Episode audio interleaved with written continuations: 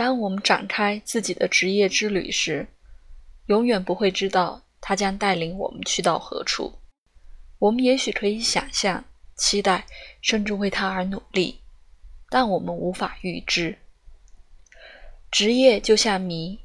就像其他所有美好的谜题一样，我们需要时间去发现它的剧情，理解当中的人物角色，并分辨出虚构与事实。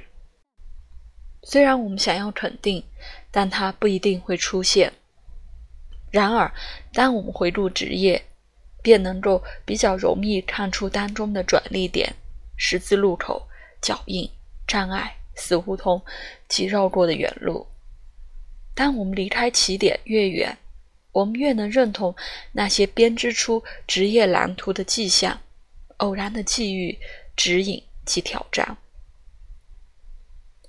占星学是一种奇妙的职业引导，